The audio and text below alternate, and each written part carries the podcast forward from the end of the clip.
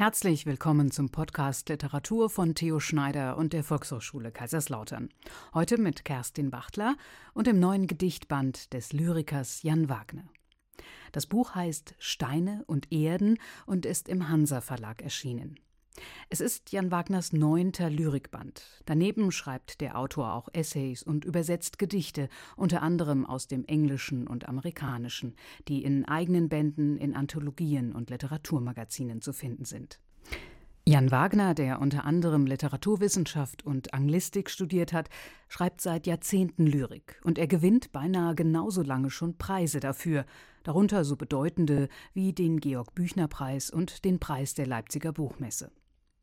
Seine Gedichte wurden in 40 Sprachen übersetzt. Jan Wagner ist Mitglied der Deutschen Akademie für Sprache und Dichtung, der Bayerischen Akademie der Schönen Künste, der Akademie der Wissenschaften und der Literatur Mainz und der Freien Akademie der Künste in Hamburg. Vor mehr als 20 Jahren erschien sein erster Gedichtband Probebohrung im Himmel, den Kritiker für seine feinfühlige und detailgenaue Sicht auf die kleinen Dinge des Lebens lobten. Jetzt in seinem neuesten Band Steine und Erden bleibt Jan Wagner sich treu und lenkt wieder, wie schon so oft, den Blick auf die ganz kleinen, vielleicht sogar nebensächlichen Dinge oder Angelegenheiten unserer alltäglichen Umgebung. Und dabei schafft er es, dass seine Gedichte ganz frisch, spontan und hellwach klingen. Jan Wagner erzählt, dass praktisch alles ihn zu einem Gedicht inspirieren kann, zum Beispiel auch Karotten. Das Aufregende ist ja, dass Gedichte aus allem entstehen können und man nie weiß, was als nächstes einen einlädt, ein Gedicht zu schreiben. Es können Dinge sein, die man betrachtet, Wörter, Klänge oder eben auch Zitate, etwas Gelesenes. Das nächste Gedicht geht zurück auf ein paar Sätze in den Heften, den Cahier von Paul Valéry, äh, wo er eine Akademiesitzung beschreibt.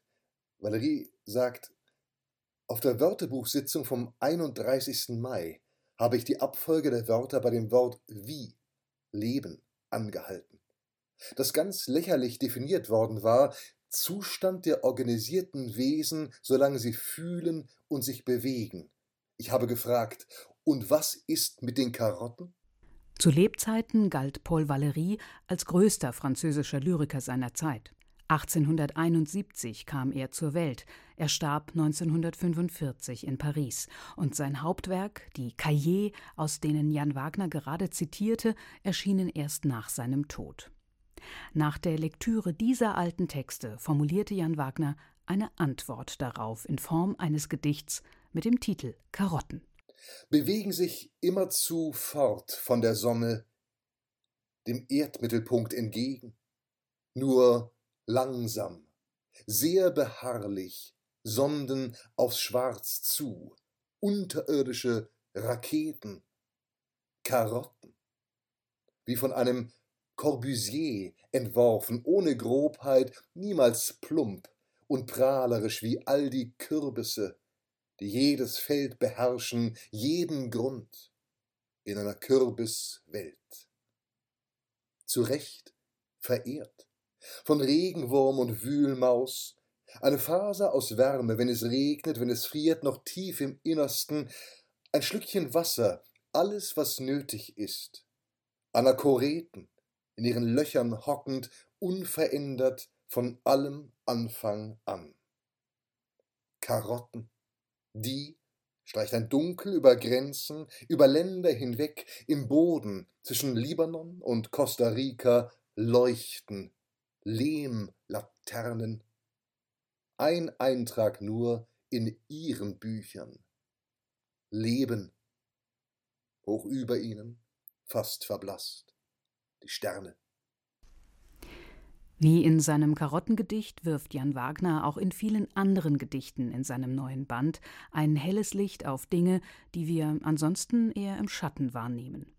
Er vertieft sich gern leidenschaftlich in das Kleine, wie zum Beispiel Löffel, Streichhölzer oder einen unspektakulären Angelnachmittag seines Onkels. Der Lyriker forscht mit großer Offenheit nach allen möglichen Bezügen, Parallelen oder auch Gedanken, die ihn in ganz andere Bereiche führen, weit weg vom Ausgangspunkt dessen, was er zunächst betrachtet. Er nimmt diesen auf den ersten Blick banalen Dingen damit den Nimbus des Unscheinbaren und verleiht ihnen eine ganz ungewohnte Spannung und Würde.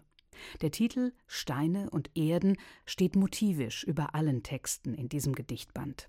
Man schreibt ja immer nur einzelne Gedichte, ähm, Gedicht um Gedicht jahrelang und äh, wenn man sich dann irgendwann hinsetzt und alle Einzeltexte zusammennimmt, um ein Buch daraus zu formen, ist es immer die Frage, welches wählt man aus als Titelgedicht und welcher Titel trägt das ganze Buch und wird allen Gedichten, die darin versammelt sind, gerecht. Das ist nie ganz leicht. Ich war in diesem Fall sehr froh, weil Steine und Erden äh, ein guter Titel ist und ein gutes Titelgedicht. Es endet mit diesem Gedicht, aber das Buch beginnt genau wie dieses Titelgedicht Steine und Erden im Brachland, in den Randgebieten. Es fängt an mit einem Gedicht über, über Reifen. Und ähm, zugleich wird damit eben auch bezeichnet, dass der Blick auf das Nebensächliche oder das vermeintlich Nebensächliche fällt, in dem ja immer das große Ganze und auch die entscheidenden Fragen, die großen Fragen enthalten sind. Das heißt, äh, der Titel Steine und Erden, der auch auf, die, auf das Randständige, das Kleine, Nebensächliche hinweist, steht auch für Gedichte über Kühe und über andere Kleinigkeiten wie Streichhölzer, Löffel und so weiter, die mit derselben Ernsthaftigkeit erforscht werden und ernst genommen werden. Jan Wagner liest sein Gedicht Steine und Erden. Und irgendwann kommt der Moment auf dieser Reise nach Vineta, wo man von Trauer oder Schuld gejagt ist hinterm Firmament von toten Fliegen auf der Windschutzscheibe sieht, das alte Schild neben der Koppel mit den zwei Pferden Steine und Erden, Steine und Erden. Wo man mit Kleinbus, Karawan und Truck noch seinen Bahnen folgt, als Stern, Geschoss, Asteroid, wenn das Gelände weit wird, offen, von Farn und Melde überflaggt, ein meterhoher Stacheldraht mit winzigen Fäusten und Rostgebärden um Steine und Erden, Steine und Erden, die Haufen, tief im Innern knirschend, vielleicht dabei so fern der Zeit, so ungerührt, dass selbst die Salve von Staren stillzustehen scheint, das Gras am Straßenrand nicht zittert, und alles langsamer, als schleife man Tonnengewichte hinter sich her, denn Steine und Erden, Steine und Erden ist alles, was da ist. Nur Splitt und Schiefer, Obererde, Quarz, Grauwacke, Mutterboden, Schluff, jedwedes Wort ein Schibolett, so klar und scharf wie Kaiserwurz, das einen weckt aus langem Schlaf, leichte die längst vertrauten Beschwerden, dank Steinen und Erden, Steinen und Erden, Granit, Kalk, Schotter, Feinkies, Sand, so mannigfach wie wir, mit Turban, Barett, mit Brille, Nackenfalte und Bauch zur flüchtigsten Synode vereint auf dieser Autobahn, als sammle sich die ganze Welt aus Beirut, Bayreuth, Verdun oder Verden bei Steinen und Erden, Steinen und Erden um das, was sich nach außen kehrt, mit Feuchtigkeit und dunklem Duft, verletzlich, aber essentiell, wenn auch mit Körnung statt Karat, Basalt und Feldspat, Mergel, Tuff,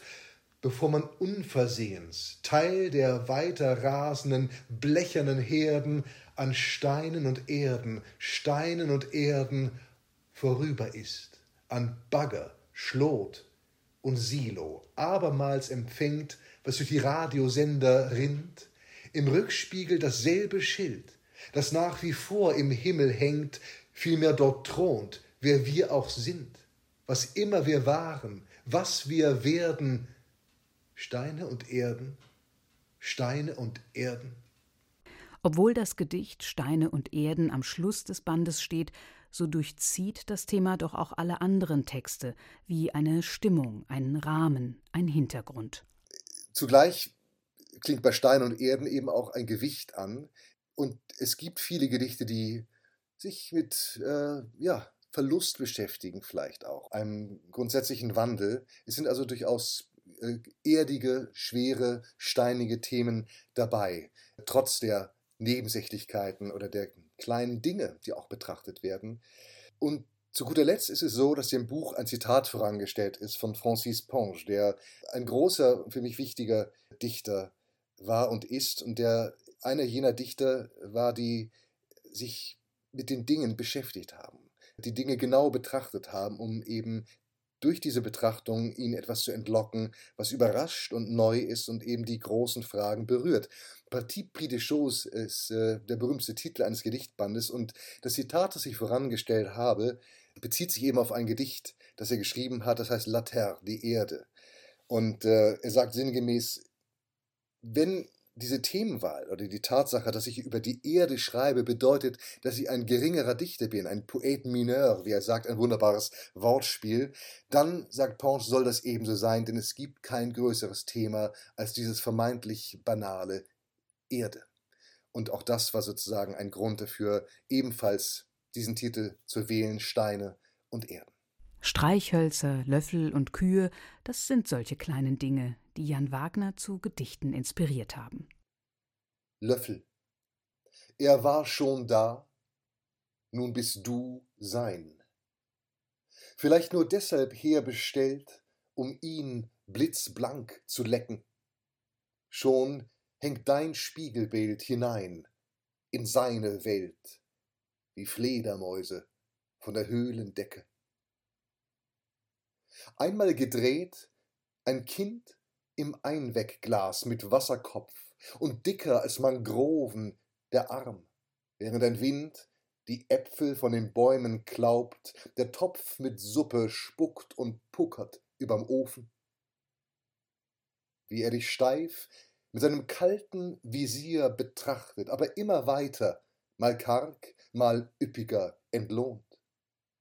Wie er ganz glatt bleibt, ohne Falten, ein Silberschein, dein ständiger Begleiter, dein Mond.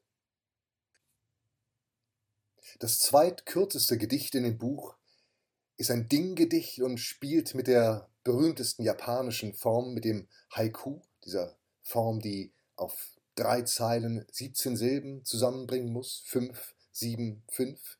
Das hier ist ein Doppel-Haiku und trägt den Titel Streichholz. 1. Eines klappert noch in der Schachtel, gehütet wie ein erster Zahn. 2. Dann angerissen, in dichtestem Dunkel. Ah, hier bin ich. War ich. Jan Wagner lenkt seinen Blick nicht nur auf Gegenstände oder Tiere, sondern auch auf Charaktereigenschaften, wie zum Beispiel in der Angelode für Onkel Addi. Einer jener schweigsamen Männer, die wie Nebel über hüfthohen Gummistiefeln standen, unbeweglich im breiten Fluss. Wer Stunde um Stunde auf den Schwimmer starrte, hing selber zwischen Grund und Himmel knotige Oberarme, beide Knie narbig, lebendig wie das Glas voller Würmer, Wotans Wampe. Bracht es mir bei, wie man in leere Flaschen pinkelte, wenn es Not tat, zwanzig Karten hielt in der Hand, schlugst plötzlich um, wie das Wetter.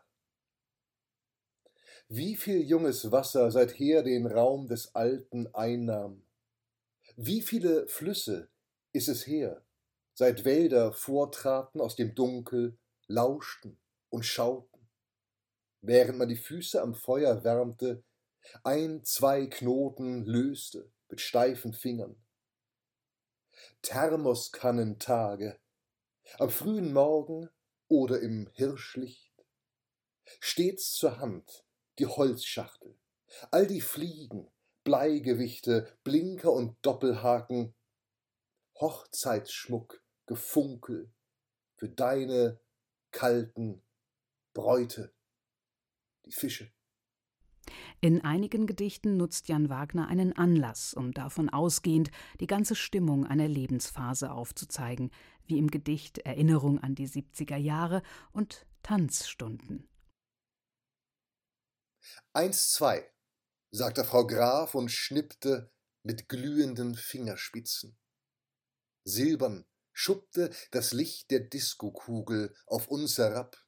Noch nicht ganz Gigolo und femme fatale, noch still und bleich auf unseren Stühlen, unschuldig wie die Milch, die insgeheim den Zustand Butter herbeisehnt mit Krawatte oder Puder und Lippenstift, in Strickkleid und Blazer, unbeholfen der Fruchtblase von Slowfox oder Swing entsteigend, auf dürren Beinen bis zur Mitte starkend, übers gewienerte, gewalzerte Parkett. Robert zwei Köpfe zu hoch für Birgit, Susanne doppelt so breit wie Pascal, ein jeder des anderen Jahrmarktsspiegel. Die Hände feuchter, fahrig die Gebärden, die Schuhe auf einmal drei Nummern größer, pardon, und dann das Wirbeln, Kreiseln, Drehen, kaum abzusehen, derweil Frau Graf auf 45 stellte, wohin das alles einmal führen sollte. Erinnerung an die 70er Jahre. Jener Nachbar, der durch die Straßen irrte, Kopf im Nacken, immerzu wackelnd, wie ein Eskimo die Nase an Wolken reibend, gab es ihn wirklich? Herbstlicht, in den Wohnzimmerfenstern erst ein Glimmen, dann das Lodern der Tagesschau. Der Saft der reifen Pflaumen am Baum begann, in Wespen zu sprechen. Wer ließ alles gleichzeitig in der Welt sein? Aus dem Nylonhimmel der Wäscheleinen flattertanzten Strumpfhosen wie die Haut des Bartholomäus. Gräser tobten rund um ein Rad und hinterm Hügel pochten, pochten die Tennisplätze. Telefone waren vor allem stumm in jener Epoche, blühten Nacht für Nacht auf den Beistelltischen, kühl und weiß wie Seerosen, und das eine Kabel hing ins Dunkel hinab, hing bis zum schlammigen Teichgrund. Erinnerung an die 70er Jahre heißt dieses Gedicht, und Jan Wagner ist selbst ein Kind der 70er. 1971 wurde er in Hamburg geboren. Heute lebt er in Berlin. In seinem Gedichtband findet sich ein Text, der sich auf seine Kindheit bezieht. Das folgende Gedicht ist eine Art Kindheits- oder Freundschaftsgedicht, aber zugleich ein Loblied auf den Erfinder des Morse-Alphabets, der auch im Titel auftaucht. Zu Ehren von Samuel Finley Breeze Morse, 1791 bis 1872. Wir fingen an. Sobald die Milchkannen der Sterne zu funkeln begannen, Frank am Fuß der Straße und ich am Hang, schickten über die dunklen Tannen hinweg noch einen letzten Gruß. Lang kurz, lang kurz, lang. Mit Taschenlampen, im Pyjama, über Kontinente und Ozeane von Kleingärten, Berg und Wettersturz, hinweg die Feen und das Königsdrama der Hühnerställe, Grenzen, Meridiane. Kurz, kurz, kurz, lang, lang, lang, kurz, kurz, kurz. Wir beide, wenig mehr als ein Signal, ein Blinken, ein Nichts, aber kaum zu trennen und enger als eng und Chang. Ich auf der Kuppe, er im Tal. Also seltsam, wie rasch die dunklen Tannen, lang kurz kurz, kurz lang, emporschossen, plötzlich zwischen uns lagen, mit Reisen, Praktika, Diplomen, mit Scheidungen und Ehen, mit Geburts- und Tauf- und Todestagen, Affären, Lorbeerkränzen, Melanomen, kurz, kurz, kurz, lang, kurz, wissend, dass man schon am Morgen sich wiedersehen würde, nach Husaren träumen, während alles seinen Gang zu gehen hatte, morgen, übermorgen, In ein paar Tagen, Wochen, Jahren, über kurz oder lang. Der Auslöser, Gedichte zu schreiben, war für Jan Wagner die eigene Lektüreerfahrung. Gedichte hinterließen bei ihm schon immer einen viel intensiveren Eindruck als zum Beispiel Romane, in denen er auch gerne schmökert. Es ist wirklich so, dass äh, man beim Lesen von Gedichten berauscht ist von Sprache, von Klang, von Bildern, aber gleichzeitig, und das ist das Wunder, im Moment des Rausches, des Sprachrausches, äh, so klar zu sehen meint wie noch nie zuvor. Und diese Mischung aus, aus Rausch und, und, und Klarsicht in derselben Sekunde ist etwas, was ich bei Gedichten erlebt habe und, und von dem ich mir wünschte, es selber zu beherrschen. Und er beherrscht es. Sein neuester Gedichtband ist ein gelungenes Beispiel dafür. Man spürt in jeder Zeile, wie viel Freude der Lyriker beim Schreiben hatte. Und die steckt an das Schöne, wenn man Gedichte schreibt, oder für mich ist eine der Schönheiten beim Schreiben von Gedichten, dass man äh, vom eigenen Gedicht überrascht wird. Man fängt ja nicht an, ein Gedicht zu schreiben im Wissen, wie es endet, oder steuert nicht von vornherein auf eine, eine Pointe zu, sondern für mich jedenfalls ist es herrlich, äh, sich mit der Sprache zu beschäftigen, die Dinge, die Gegenstände, die Personen, die Geschichten, mit denen man sich befasst, so genau zu bedenken, äh, sich leiten zu lassen von der Form, von den Klängen, bis man irgendwann da sitzt und schreibt und sich wundert, dass das Ganze in diese Richtung gegangen ist, dass man also da sitzt und vom eigenen Gedicht, was ja paradox ist, überrascht wird. Man lernt etwas Neues von dem Gedicht, das man gerade selber schreibt. Das ist ein erstaunlicher Moment äh, beim Schreiben von Gedichten und eigentlich das Schönste für mich sich leiten lassen von der Form und dem Klang, diese Lust führt Jan Wagner dazu, auch mit Formen zu experimentieren, die aus anderen Kulturkreisen stammen und sie ins Deutsche zu übertragen, wie in seinem Gedicht über Krähen. Es gibt eine Form, die man vor allen Dingen aus dem persischen Raum kennt, die Gazele oder Gazal, die mit der Wiederholung spielt. Es gibt ein einziges Reimwort, das in den ersten beiden Zeilen etabliert wird und dann in jeder folgenden zweiten Zeile wiederholt wird, immer am Zeilenende stehend. Das heißt, es ist eine Form, die mit der Wiederholung spielt und man braucht ein Wort, das so oft wiederholt werden soll. Das folgende Gedicht ist eine Hommage an die Krähe, ähm, deswegen muss dieses Wort oft wiederholt werden und gleichzeitig ein Gedicht äh, für einen Freund, dem die Krähe am Herzen lag. Krähen Gazele. Seit dem Tod des Freundes sah Krähen, wohin er sah. Schon vorher waren Krähen geschehen, aber nicht wie jetzt.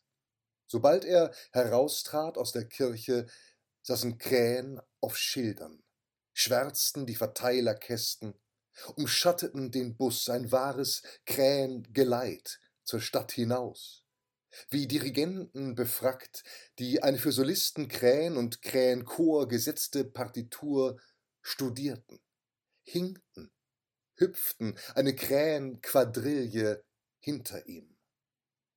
Das Hausverbot beim Bäcker, als er eingehüllt in Krähen um Brot bat.